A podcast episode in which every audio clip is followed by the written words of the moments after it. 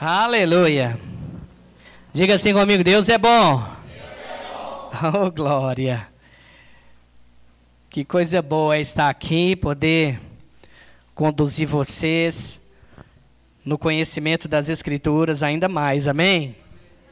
Aleluia. Bom, abra sua Bíblia comigo. Lá em Gênesis, capítulo 1, a partir do verso 26. Gênesis, capítulo 1, a partir do verso 26. Bom, hoje é, eu vou ser rápido em alguns endereços, e aí eu quero que você vai pegando, se você puder, anote. Fique ligado, fique atento.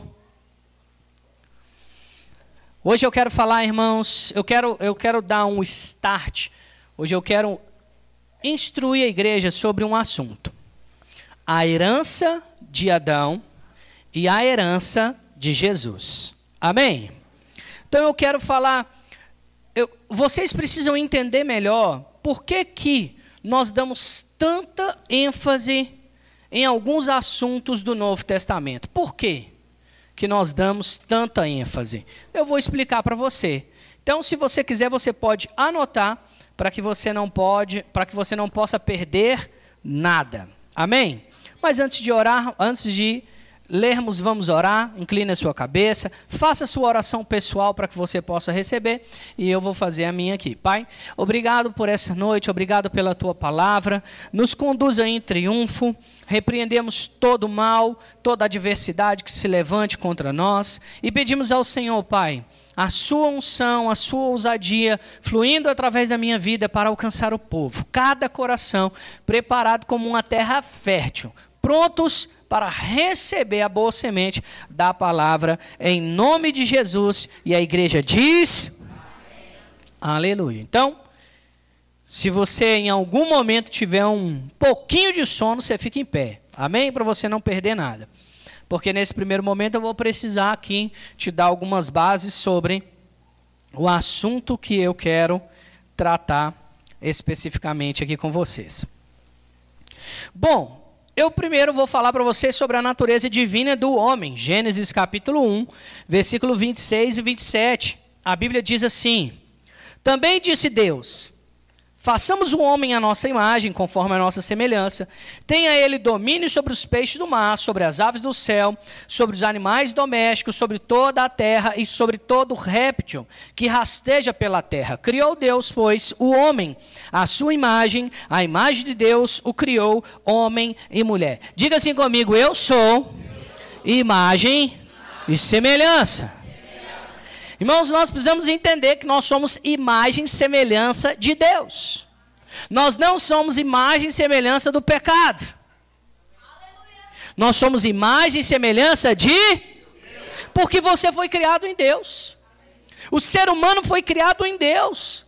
Agora, houve uma queda? Houve uma queda. Mas o ser humano, ele foi criado em Deus. Você sabia que as pessoas têm dificuldade de entender sobre ah, o assunto que nós normalmente falamos sobre pecadores e justiça de Deus, porque elas não entendem isso. O pecado só passou a habitar no mundo, ou está no mundo, a partir do momento que o homem caiu. Mas a criação do ser humano é divina, não é pecaminosa. Em Deus o homem foi criado perfeito, com conexão completa. A Bíblia diz que na viração do dia Deus aparecia naquele ali no jardim para ter comunhão com o homem, era uma comunhão íntima, perfeita, completa. O homem foi suprido e era suprido em todas as áreas. Não havia falta. Então a natureza do homem é divina, não é pecadora. Diga assim comigo: a natureza do ser humano é divina, veio de Deus. Você já parou para pensar que todas as vezes que nós nos denominamos como pecadores, nós estamos dizendo que nós concordamos com as ações do diabo? Porque o pecado só passou a estar no mundo a partir do momento que o diabo influenciou Adão e Eva e eles pecaram, transgrediram a vontade de Deus. Não foi isso? O ser humano não nasceu no pecado, ele nasceu de Deus. imagem e semelhança. Em Gênesis, capítulo 2, versículo 7, abra comigo. Está escrito assim: Então formou o Senhor Deus ao homem do pó da terra, e o homem e, e lhe soprou nas suas narinas fôlego de vida. E o homem passou a ser uma alma vivente. Aqui está o homem em três dimensões: espírito, alma e corpo. Então o homem não é uma alma vivente. O homem é um espírito, possui uma alma e habita num corpo. Porque o homem foi primeiro criado em Deus. Gênesis 1, 26, 27. Gênesis capítulo 2, versículo 7. Deus forma o homem do pó da terra e só passa a ter alma quando o espírito entra dentro do homem, quando Deus o coloca através do fôlego de vida. Amém? É o que a Bíblia diz. E é na. É, é, e entra em outro assunto. Então, a natureza humana é divina e não pecadora, porque o homem veio de Deus. A Bíblia Sagrada nos mostra que Adão foi criado à imagem e semelhança de Deus. Ele foi colocado no jardim do Éden e ficou livre para lavrar, guardar, comer dos frutos e dos grãos da terra. Ele recebeu a autoridade de Deus para dominar todo aquele lugar, todo aquele ambiente, todos os animais. A única restrição estava, Gênesis, capítulo 2, versículo 17. Vamos ver o que está escrito lá. Gênesis, capítulo 2, versículo 17. Diz assim: Mas da árvore do conhecimento do bem e do mal não porque o dia em que dela comeres, certamente. Irmãos, Deus foi muito claro. Deus disse: meu filho, desfrute de todas as coisas e fique à vontade. Coma, beba, domine, aproveite, lavre a terra. E você sabia que Deus mandou o homem lavrar não porque ele precisava comer, mas era para cuidar, porque suprimento já tinha livremente? O homem não se desgastava para poder se alimentar, ele era suprido. Aleluia. Aleluia. Então, Gênesis capítulo 2, versículo 17, Deus deixa claro: Meu filho, coma livremente de todas as coisas, mas da árvore do conhecimento do bem e do mal, dela não comerás, porque no dia em que dela comeres, certamente. E, gente, às vezes a gente brinca com o pecado, não é verdade? A gente sabe que não pode fazer determinadas coisas, a gente acaba fazendo. Deus disse: não coma da árvore.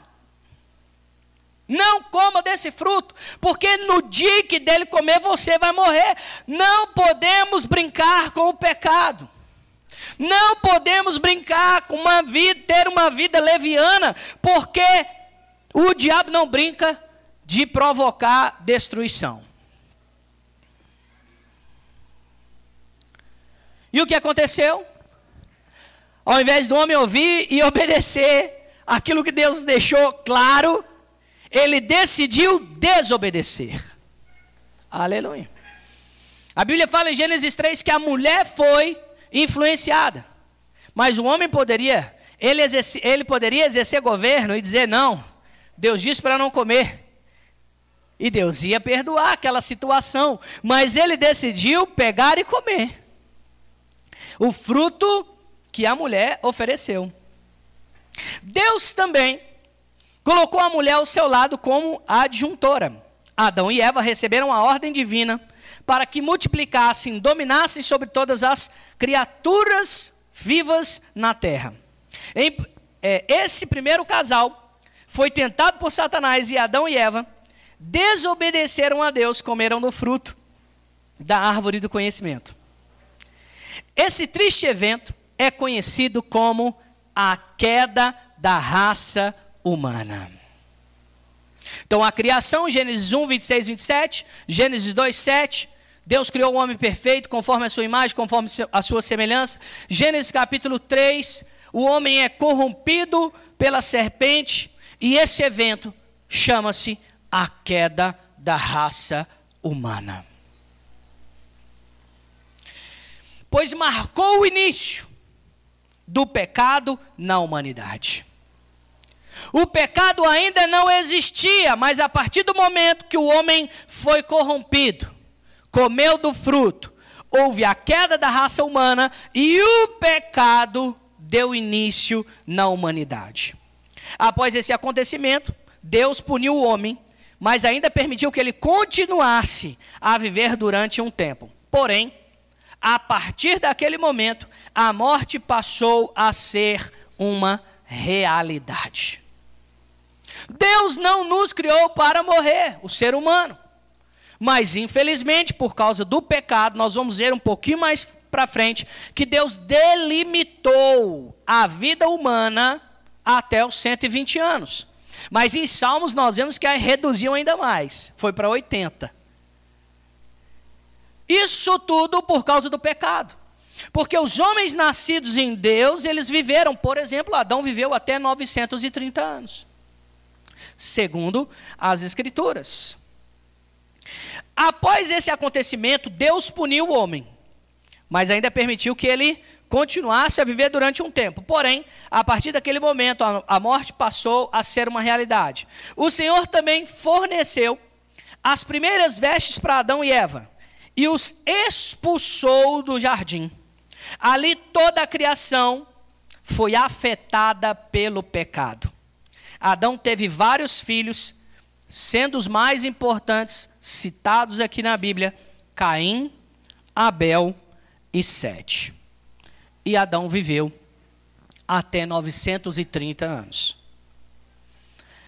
Esses acontecimentos estão narrados em Gênesis capítulo 5. Eu vou ler para você ainda.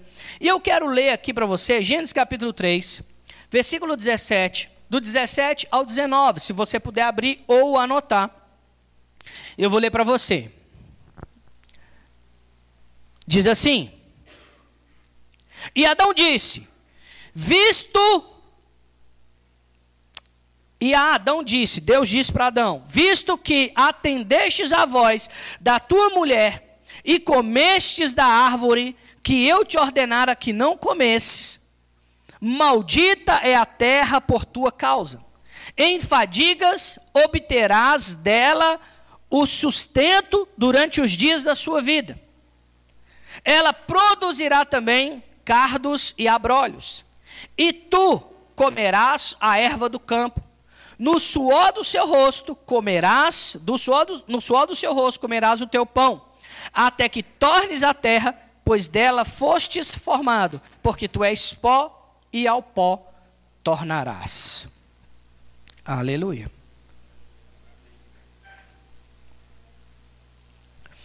Eu li aqui, no verso 17, 16 e 15, fala da queda a, a, o, a consequência da serpente, a consequência da mulher e a consequência de Adão. Irmãos, após o pecado, a, torna, a, a, a terra se tornou maldita. Após a queda, o homem passou agora ter que trabalhar arduamente para poder suprir as suas necessidades. O homem passou agora a ter prejuízos ao invés de crescimento. Agora, olha esse texto que eu vou ler para vocês, Gênesis capítulo 5, versículo 1, 2, 3 e 4. Abre comigo aí na sua Bíblia, se você puder. Acompanha comigo a leitura. Quem achou, diga amém. amém. Aleluia. Vou ler primeiro verso 1 e verso 2. Diz assim: este, todos acharam?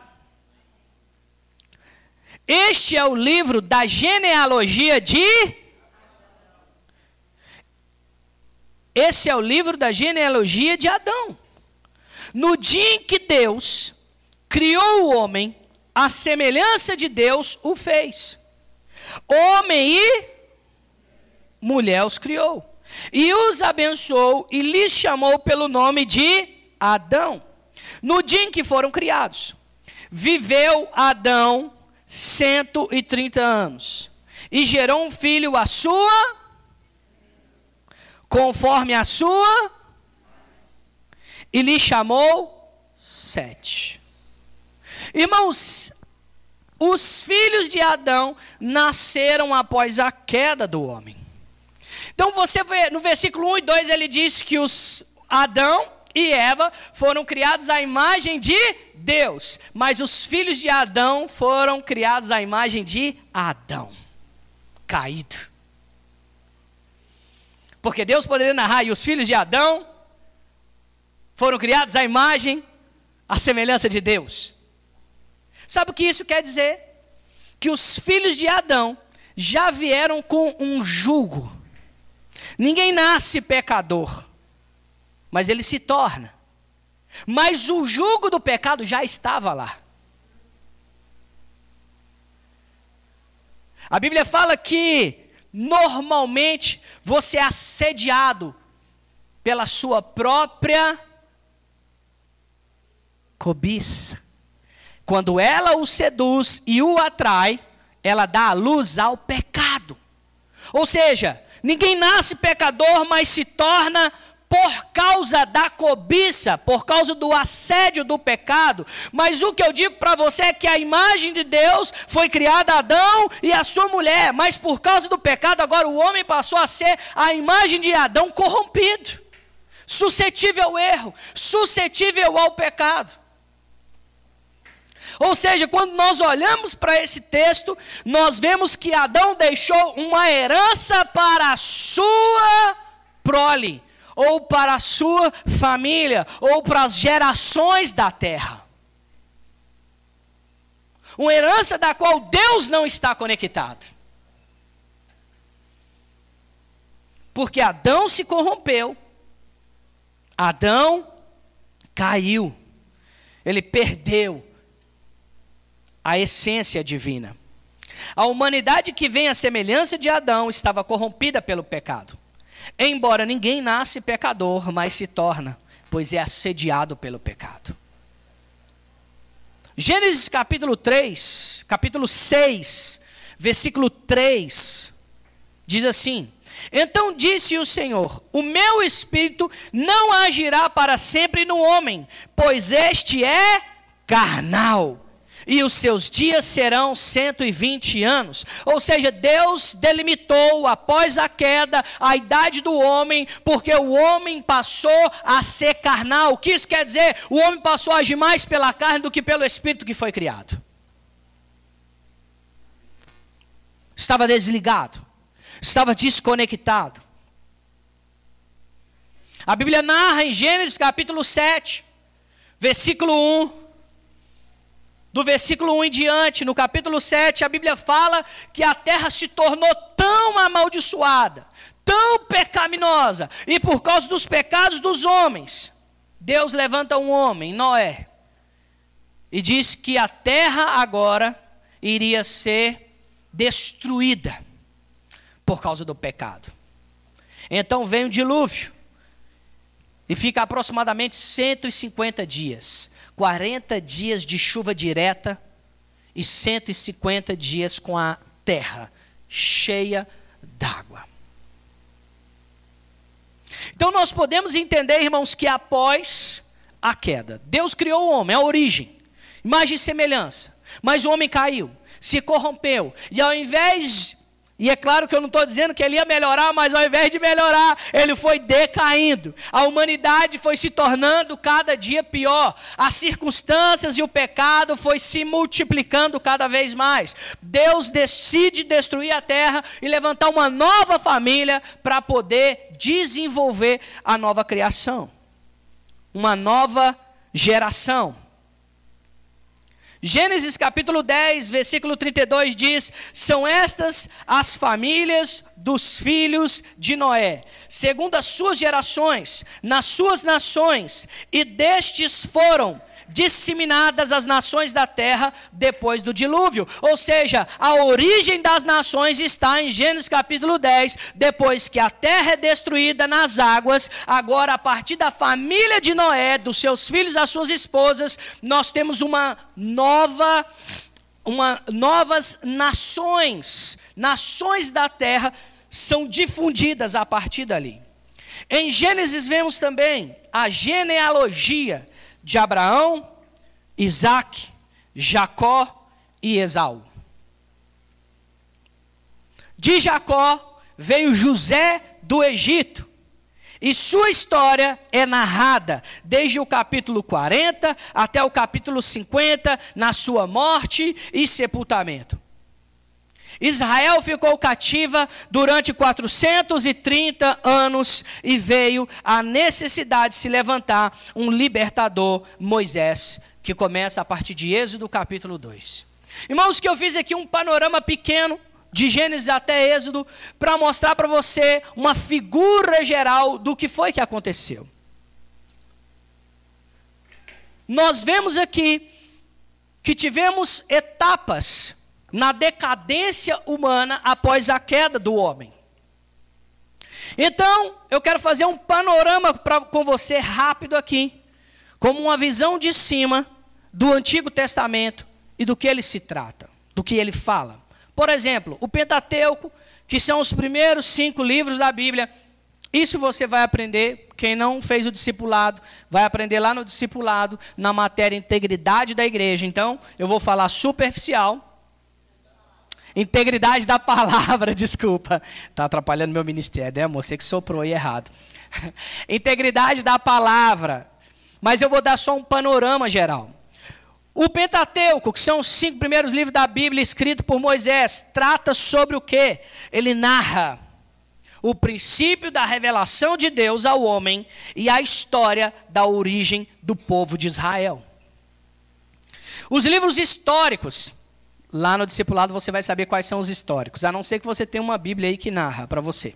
Mas os históricos, eles apontam Primeiro eu vou dizer para você, o Velho Testamento ele é dividido em o Pentateuco, diga assim comigo, Pentateuco, livros históricos, livros poéticos, profetas maiores e profetas menores. Fica mais fácil entender, não fica? Bom, os livros históricos apontam diretamente para a vinda do Messias como verdadeiro filho de Davi no qual se cumpre todas as esperanças acerca de um reino perfeito, eterno e glorioso. Os livros históricos do Velho Testamento. E os livros poéticos, eles analisam de forma muito diversificada o tema da vida humana em relação com Deus. A vida é celebrada nos hinos de ações de graças de salmos na sexualidade de Cantares de Salomão, na instrução para a vida plena no livro de Provérbios e Eclesiastes e na soberania divina no livro de Jó.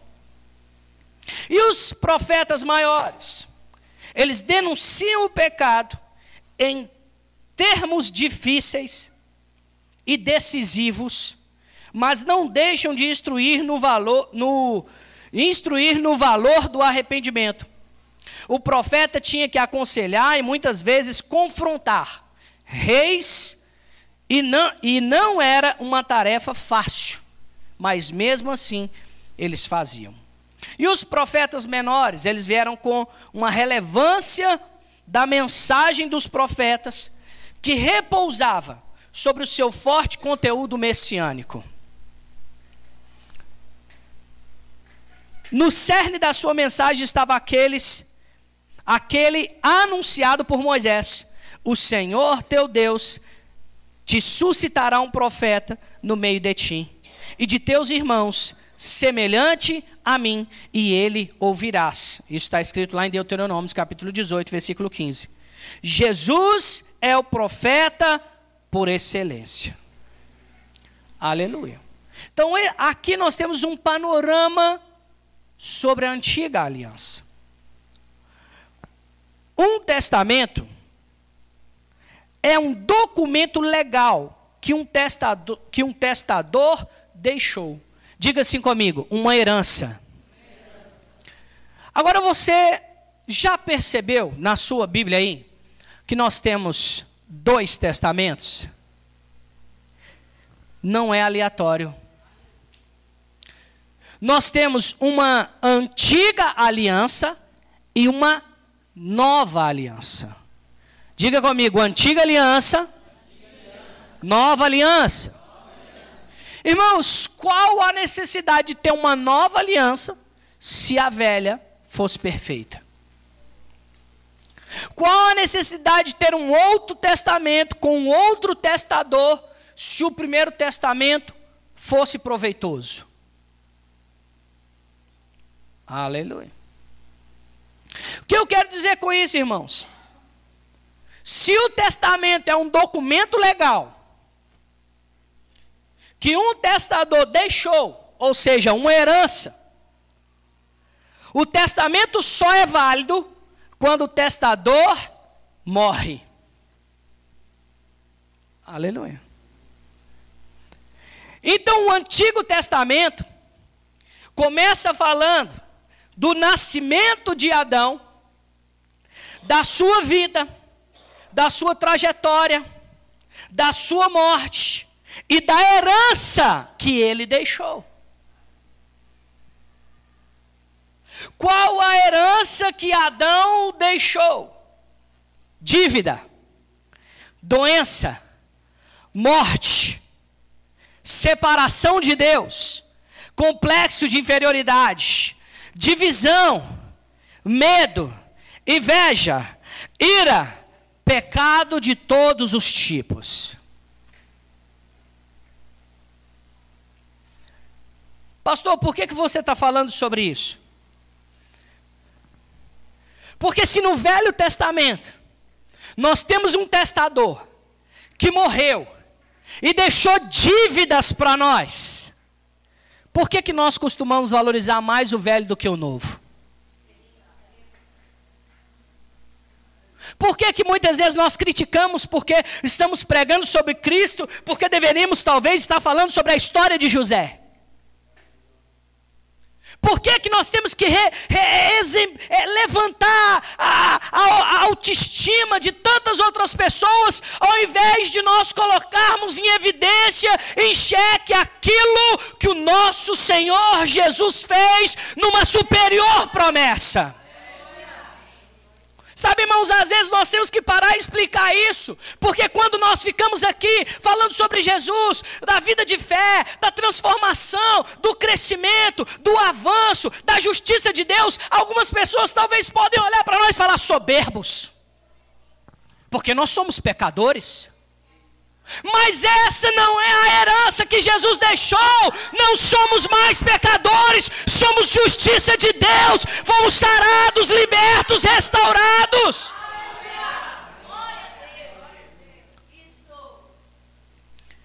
Se no testamento e a herança de Adão é dívida, doença, morte, separação de Deus, irmãos, o Novo Testamento começa falando do nascimento, do crescimento, da vida, da morte e da ressurreição de Jesus e do testamento que ele deixou.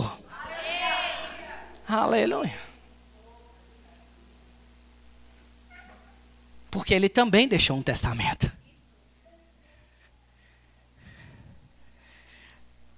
Mas sabe de uma coisa?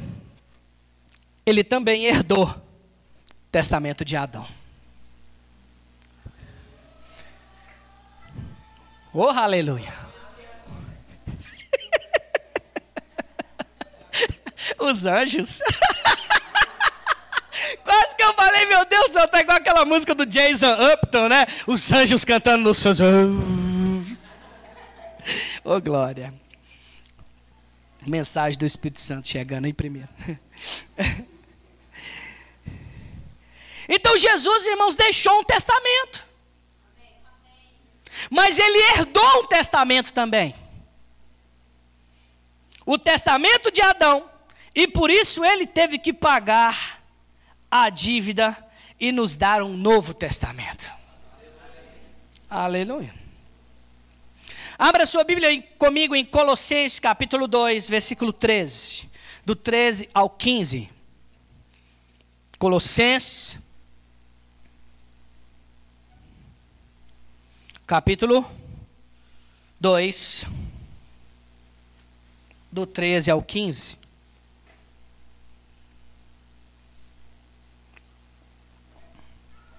Aleluia. Diz assim: quem achou, diga amém. Aleluia.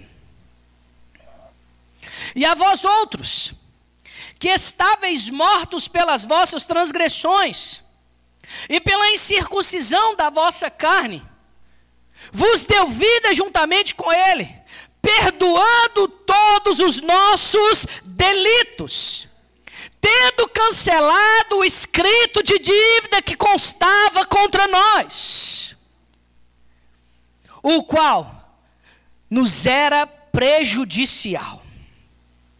Removeu inteiramente, encravando na cruz e despojando os principados e, as potestades, publicamente os expôs ao desprezo, triunfando deles na cruz.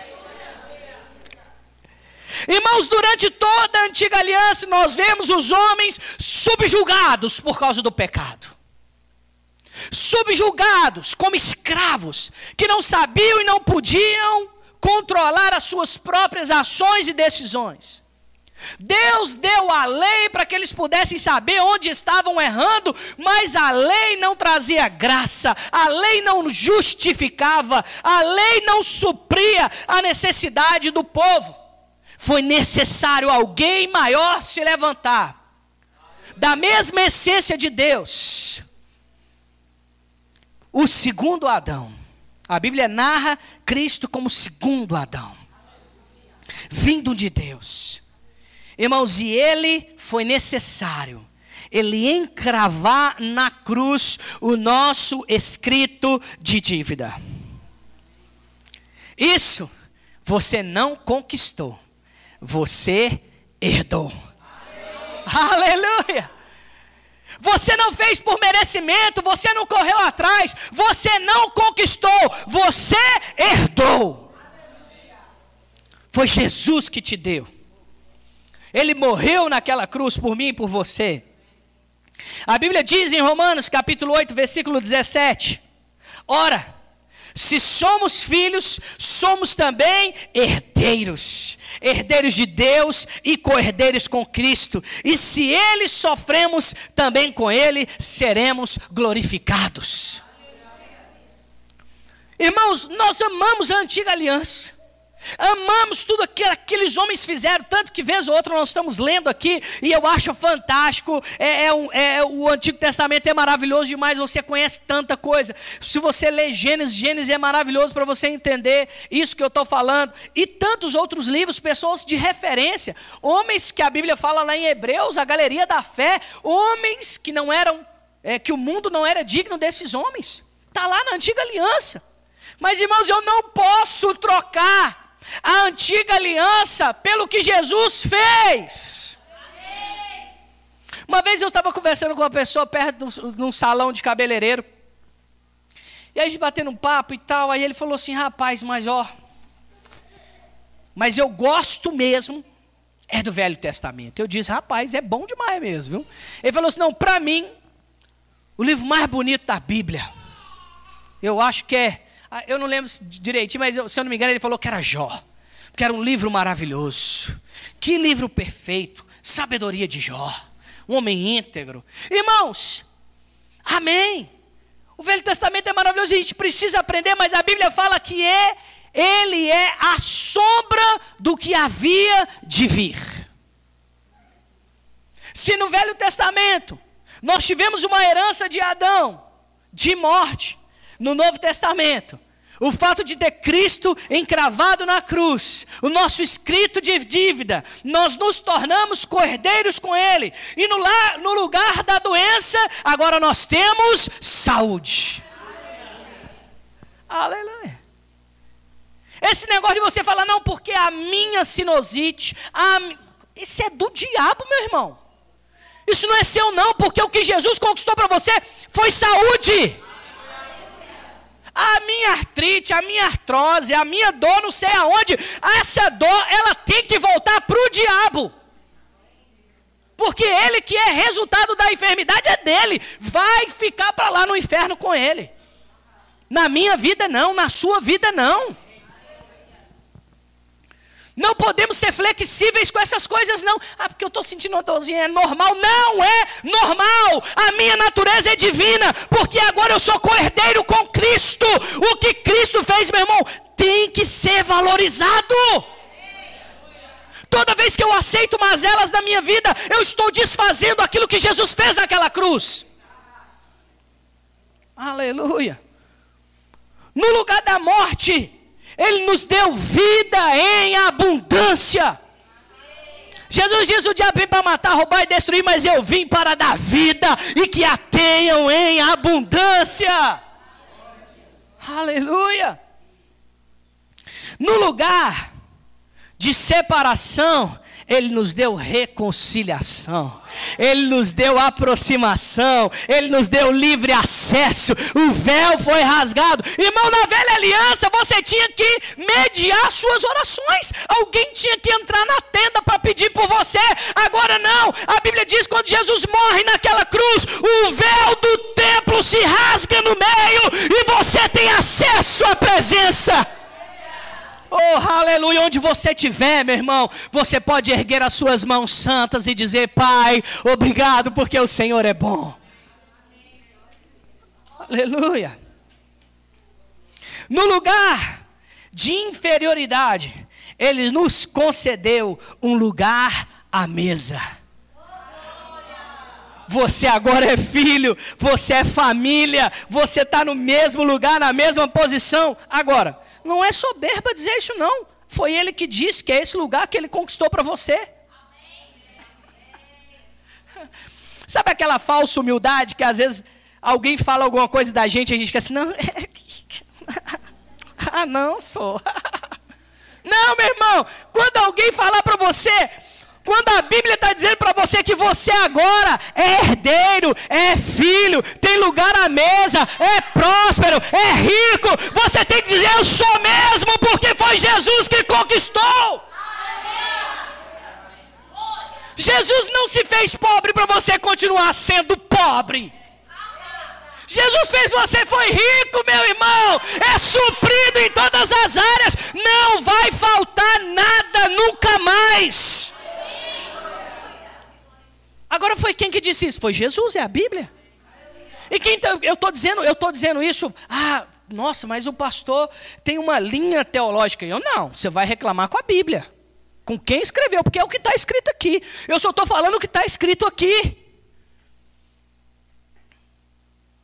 Aleluia. Abre comigo em Romanos capítulo 5, versículo 17. Volta alguns versículos. Volta uns três versículos aí. Vou abrir aqui também. Romanos. Cadê? 5.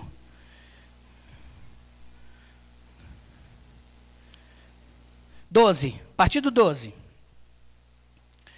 Diz assim: Portanto, assim como por um homem entrou o pecado no mundo, e pelo pecado a morte, Assim também a morte passou a todos os homens, porque todos pecaram. Porque até o regimento da lei havia pecado no mundo. Mas o pecado não é levado em conta quando não há lei. Entretanto, reinou a morte desde Adão até Moisés, mesmo sobre aqueles que não pecaram à semelhança da transgressão de Adão, o qual prefigurava aquele que havia de vir, Jesus. Todavia, não é assim dom gratuito como a ofensa. Porque se pela ofensa de um só Adão morreram muitos, muito mais a graça de Deus e o dom da graça de um só homem, Jesus Cristo, foram abundantes sobre muitos. O dom, entretanto, não é como o caso em que somente um pecou porque o julgamento derivou de uma só ofensa para a condenação, mas a graça transcorre de muitas ofensas para a justificar para a justificação. Se pela ofensa de um e por meio de um só reinou a morte, muito mais os que recebem a abundância da graça e o dom da justiça reinarão em vida por meio de um só, a saber, Jesus Cristo. Aleluia. O texto está dizendo que quem recebeu a abundância da graça e o dom da justiça reinará em vida. Eu pergunto a você: você está reinando em vida? Que isso, pastor? é bíblico. Está aqui. Deus tem vida abundante para você. Deus não tem lugar de inferioridade. Você é filho. Você não é um desconhecido, você tem lugar à mesa, você tem lugar à presença. Para de ter complexo de inferioridade. Deus vê você como justo. Aleluia. No lugar de medo, Deus nos deu confiança, coragem e fé. Aleluia, eu criei, por isso eu falei. Irmãos, nós precisamos crer e confessar essa palavra. Quando eu vejo esses textos aqui, sabe o que eu fazia, irmãos? Eu ficava anotando, sabe por quê? Isso aqui é combustível para as minhas orações. Deus nos, não nos deu espírito de medo. Deus nos deu espírito de fé, a palavra tem que estar na sua boca. O apóstolo, Paulo, o apóstolo Paulo diz: a palavra está perto de ti, na tua boca e no teu coração. Essa é a palavra da fé que pregamos. Aleluia. Às vezes as pessoas perguntam assim: a igreja que você congrega é batista? É quadrangular? Como é que é o estilo? Aí você pode dizer: é da palavra da fé. Minha igreja é da palavra da fé. Aleluia. No lugar do pecado, Deus deu a você justiça de Deus. Ontem eu estava conversando com uma das visitantes que veio ao culto, a mãe dela se reconciliou com o Senhor. E é engraçado, irmãos, que ela disse assim: que eu estou desde novembro querendo vir à igreja. Falei, nossa, é rápida, né? seis meses só, né? mais ou menos seis meses, seis ou sete. Eu falei assim, por que, que você não veio antes? Ela disse, ah, porque eu fiz isso, fiz aquilo. Irmãos, nós precisamos ser rápidos a obedecer a voz do Espírito quando Ele nos conduz. Imagina o quanto essa pessoa deixou de avançar porque demorou a se conectar. Aleluia. Já pensou nisso? E eu estava conversando com ela e eu falei para ela assim: aí eu vou pegar você agora, mas não me julgue antes de eu explicar. Tá bom? Não me julgue. Eu perguntei a ela assim: você acha que você é pecadora? Porque ela disse que ela estava com um monte de conflitos sobre doutrinas. E eu perguntei a ela: você acha que você é pecadora? E vocês estão olhando para mim com o mesmo olhar que ela.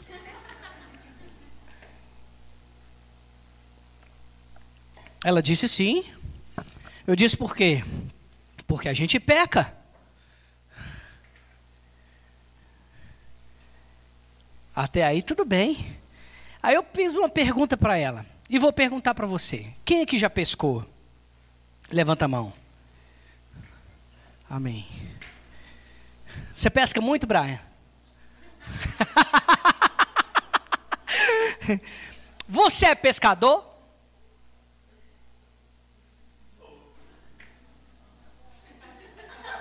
Ah, as meninas falam, não, não, não fala, não, fala, não, fala. Ei! Você vive da prática da pesca? Da pesca?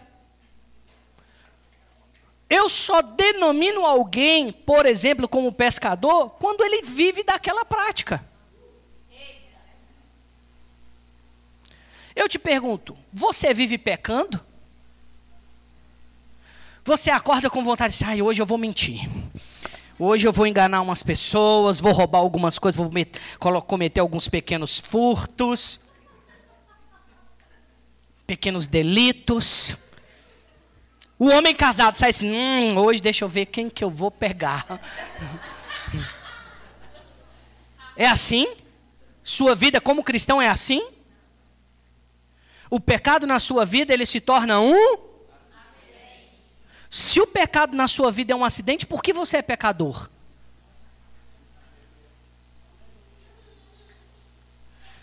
Veja, agora eu vou te explicar doutrinariamente. Eu li para você e vou só frisar. Se Adão foi criado em Deus e o pecado só entrou no mundo após a, após ele a, o pecado só entrou no mundo após a queda, você concorda comigo que a natureza humana é divina e não pecadora? Outra pergunta. Se Jesus restaurou essa natureza, que estava corrompida por causa do pecado, ele te restaurou, ele encravou o escrito de dívida na cruz, agora você é cordeiro, imagem e semelhança de Cristo. Eu pergunto a você: você continua pecador? Ou você passa a ser justiça de Deus? Porque quando nós nos denominamos como pecadores, nós abrimos uma lacuna para dizer: todas as vezes que eu errar, eu vou dizer assim, não, porque eu sou pecador, acontece. Agora, quando você diz eu sou justiça de Deus, tem mais responsabilidade. Porque aí o pecado na sua vida vai ser um acidente. E outra coisa, quem, a, quem se denomina como pecador vai atrair para si as consequências de uma vida de pecado. Agora, quem é justo vai atrair as consequências de uma vida de justiça. Você quer continuar vivendo na falsa humildade? Não porque eu sou pecador verminho de Jacó. Ah, Senhor. Quem não corou assim? Eu não mereço. Jesus está dizendo, lá merece, meu filho. Eu morri na cruz, você merece. Porque todas as vezes, quer dizer, você entra para orar e diz, Senhor, ah, eu não mereço. Eu sou pecador demais da conta. Ao invés de você entrar, irmãos, sem complexo de inferioridade, entrar na presença do Senhor e dizer: Pai, obrigado, porque o Senhor é bom, entregou Jesus naquela cruz e o Senhor me fez justo, Pai. Eu não tive que fazer nada, mas o Senhor me conquistou a graça. Eu não era merecedor, mas agora eu mereço. Obrigado pela justiça de Deus, obrigado por saúde. Eu não vou viver doente mais. A saúde opera na minha vida, a prosperidade vai ter que me alcançar. A minha família é bem sucedida. Eu nasci para dar certo, porque eu estou em Cristo. Cristo, eu sou filho, a minha natureza é espiritual, é celestial. Você acha que essa oração vai funcionar mais? Ou a outra? A Bíblia diz que algumas pessoas não recebem o que pedem porque não sabem orar, porque estão pedindo mal. Irmãos, nós precisamos entender que o que Cristo conquistou para nós não pode ser guardado numa sala de troféu. Eu preciso, irmãos, trazer isso à tona todos os dias, todos os dias, ser grato ao Senhor. Eu preciso gerar um espírito de gratidão. Obrigado, Senhor. O Senhor morreu por mim. Obrigado, Senhor. Eu sou saúde divina. Obrigado, Senhor. Eu sou justiça de Deus. Obrigado, Senhor. Eu não tenho falta de nada. Obrigado, Senhor. Minha família é unida. Irmãos, mesmo que às vezes você não está vendo, mas a Bíblia diz que nós somos o povo da fé. Vivemos em triunfo. Eu criei, por isso eu falei. Não foi porque eu senti. Não foi porque eu arrepiei. Eu criei e por isso eu falei. E como eu creio? Ouvindo a palavra. Cada vez que você ouve a palavra, você crê e confessa. Eu ouço a palavra, eu creio e confesso. Oh, aleluia! Você é justiça de Deus, irmãos. Talvez você, você diga no seu coração ainda: Eu não acredito nisso aí, não. Vamos sentar. Deixa eu discipular você. Deixa eu falar a palavra para você. Porque num culto como esse aqui, talvez você não vai entender muito, porque são 40 minutos, passa rápido 50 minutos. Mas não saia daqui com dúvida, sabe por quê? Irmãos, o que Deus está fazendo através desse ministério, através das nossas vidas, alcançando pessoas, libertando pessoas debaixo de uma direção, libertar as pessoas com a palavra da fé, libertar as pessoas com conhecimento. no lugar de dívida, nós somos perdoados de todos os pecados. Somos perdoados. Você é perdoado. Sabe, irmãos, que no lugar da miséria, no lugar da miséria, Deus nos deu riqueza, prosperidade. Já parou para pensar? A vida cristã, ao invés de progredir, retroceder? Porque prosperidade é isso. É você melhorar todos os dias. As pessoas confundem demais. Deus nos resgatou, nos restaurou, nos fez justiça para que nós possamos viver prosperando. O que isso quer dizer? Viver melhorando, viver mudando, viver avançando, crescendo em todas as áreas. Deus não conquistou uma área só para mim, não é completo, é tudo, em todas as áreas que você tinha necessidade, em todas as áreas que havia alguma mazela, foi conquistada para você algo naquela área que te promove para avançar. Aleluia. Oh, aleluia. Queria chamar o Lucas para cá fazer o teclado. Estamos caminhando para encerrar. Irmãos, ele nos deu um novo testamento. Diga assim comigo: um novo testamento. Uma herança. Aleluia. Uma herança. Agora a sua herança não é mais a herança de Adão. A sua herança é a herança que vem de Cristo. 1 Coríntios capítulo 11, versículo 25 diz assim: por semelhante modo, depois de haver ceado, tomou também o cálice, dizendo: Este é o cálice, é a nova aliança no meu sangue. Fazer isso todas as vezes que, os bebê, que o beberdes em memória de mim. O cálice da nova aliança, quando Jesus derramou aquele sangue na cruz significava que uma nova aliança estava surgindo. Ah, meu irmão, eu não sei você, mas quando eu ouço essas palavras, meu coração fica borbulhando, porque nós estamos em uma aliança com superiores promessas. Aleluia, eu posso viver em paz, eu posso viver em alegria. Hebreus capítulo 12, versículo 24, diz assim: E a Jesus, o mediador da nova aliança, e ao sangue da aspersão, que fala coisas superiores ao que fala o próprio Abel. é muito maior, irmãos. Foi o próprio Deus em Cristo que nos conquistou uma aliança superior. Hebreus capítulo 8, versículo 6 diz assim: Agora, com efeito, obteve Jesus ministério tanto mais excelente, quanto é ele também o mediador de superior aliança, instituída com base em superiores promessas. Ah, irmãos, quando eu leio Deuteronômio 28, eu falo: olha, se fizeres de me obedeceres, você vai fazer isso, vai ser bem sucedido quando entrar e sair da cidade, vai ser bem sucedido na sua família, vai ser bem sucedido na sua colheita. Aí eu penso assim: meu Deus, que livro maravilhoso, Deuteronômio. Olha o que ele fala sobre obedecer. Aí vem Hebreus capítulo 8 e versículo 6, e ele diz: Nós temos superiores promessas às que foram ditas no Velho Testamento, meu irmão, são superiores promessas. Uh! O povo vivia oprimido, o povo vivia, meu irmão, paralisado, mas essas promessas, agora em Cristo, elas nos libertam de toda mazela.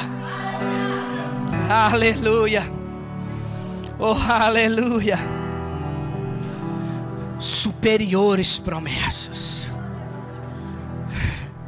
Já pensou que quando a gente pensa numa graduação, a gente fala assim: nossa, você vai fazer o seu currículo.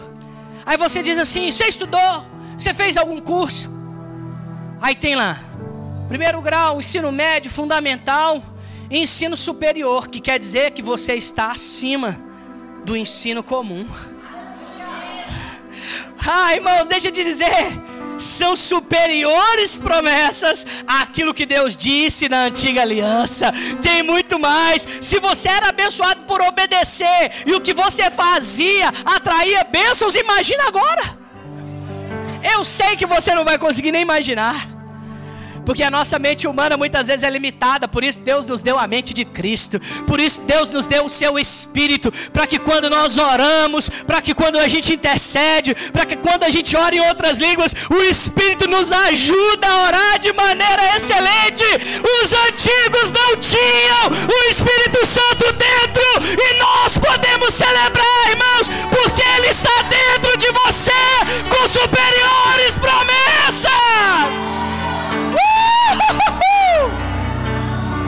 Superiores. Superiores.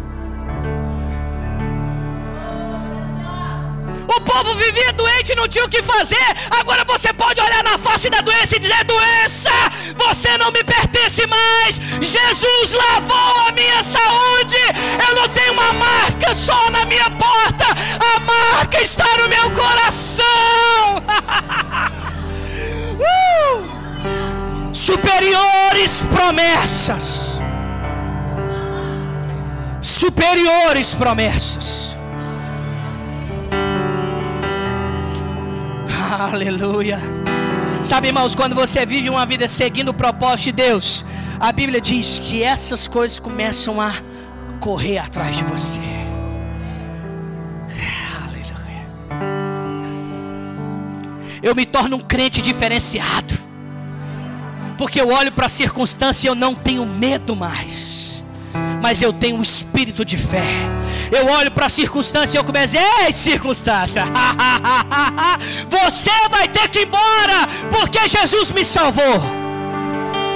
Às vezes vai vir um vício, vai vir uma vontade, vai vir um desejo carnal e você vai dizer: Eu agora tenho escolha, eu não quero pecar, eu não vou fumar você cigarro, eu não vou beber você álcool, eu não vou me embriagar, eu não vou sair com prostituta, eu não vou trair a minha mulher, eu não vou ser corrompido pelas finanças, porque eu tenho superiores promessas dentro do meu espírito. Sharamana ketelere barabrasoronda ma ketera manabaso. Superiores promessas.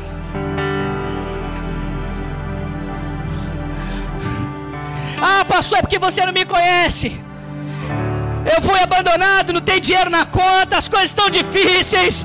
Ah, meu irmão, Deixa eu te dizer, Deus te deu uma paternidade espiritual. Ele nunca te abandonou. Você estava talvez abandonado porque não foi reconciliado, mas agora você tem um pai presente do seu lado. Quando houver falta em alguma área, comece a dizer para falta falta. Olha para mim, eu sou justiça de Deus. Falta, você vai ter que prosperar. Falta, você vai ter que suprir. Conta, você vai ter que encher armários. Venha o arroz, venha feijão, porque eu sou próspero. A prosperidade, ela vem, ela corre, ela me alcança, meu irmão.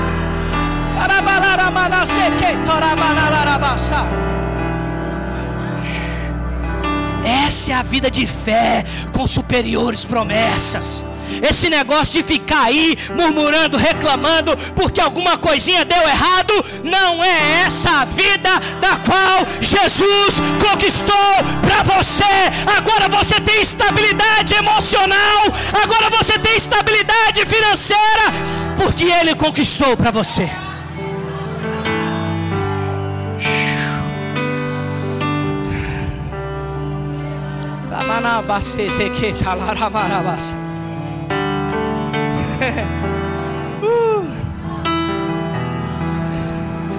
Hebreus capítulo 8, versículo 3 diz assim: Quando ele diz nova, torna antiquada a primeira.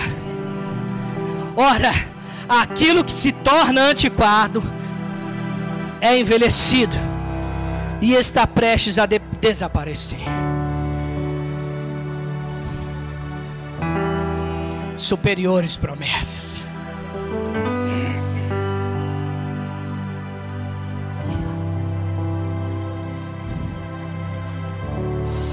Por isso, o Novo Testamento passa a ser nossa referência principal de como devemos crer e servir a Deus, com base nas revelações de Jesus e dos apóstolos, com superiores promessas.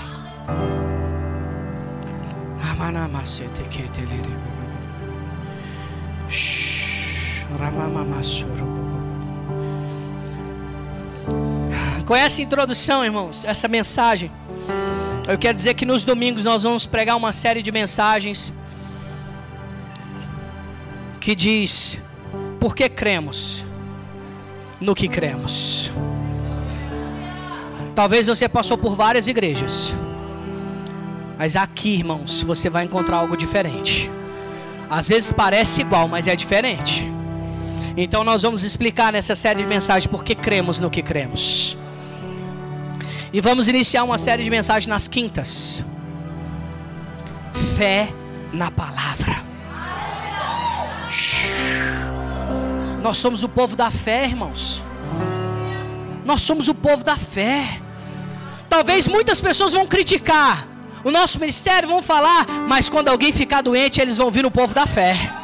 Quando tiver falta em alguma coisa, eles vão correr no povo da fé. Quando precisar de alguma coisa, eles vão correr no povo da fé, irmãos. Porque nós não temos mais espírito de medo. Nós temos espírito de ousadia. Nós cremos, falamos. E a circunstância, ela passa a obedecer você quando você fala. Ela te reconhece. A circunstância te reconhece. uh! uh! Fique de pé no seu lugar. Queria chamar aqui nossa, nosso louvor.